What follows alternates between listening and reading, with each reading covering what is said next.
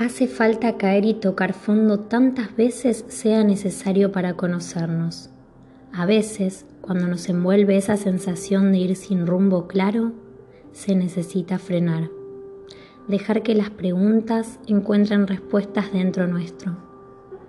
A veces es necesario derrumbar viejos patrones, agradecer la enseñanza y seguir, reiniciar nuestros sueños, remodelar todo aquello que permaneció en el mismo lugar y hoy no nos lleva a ninguna parte.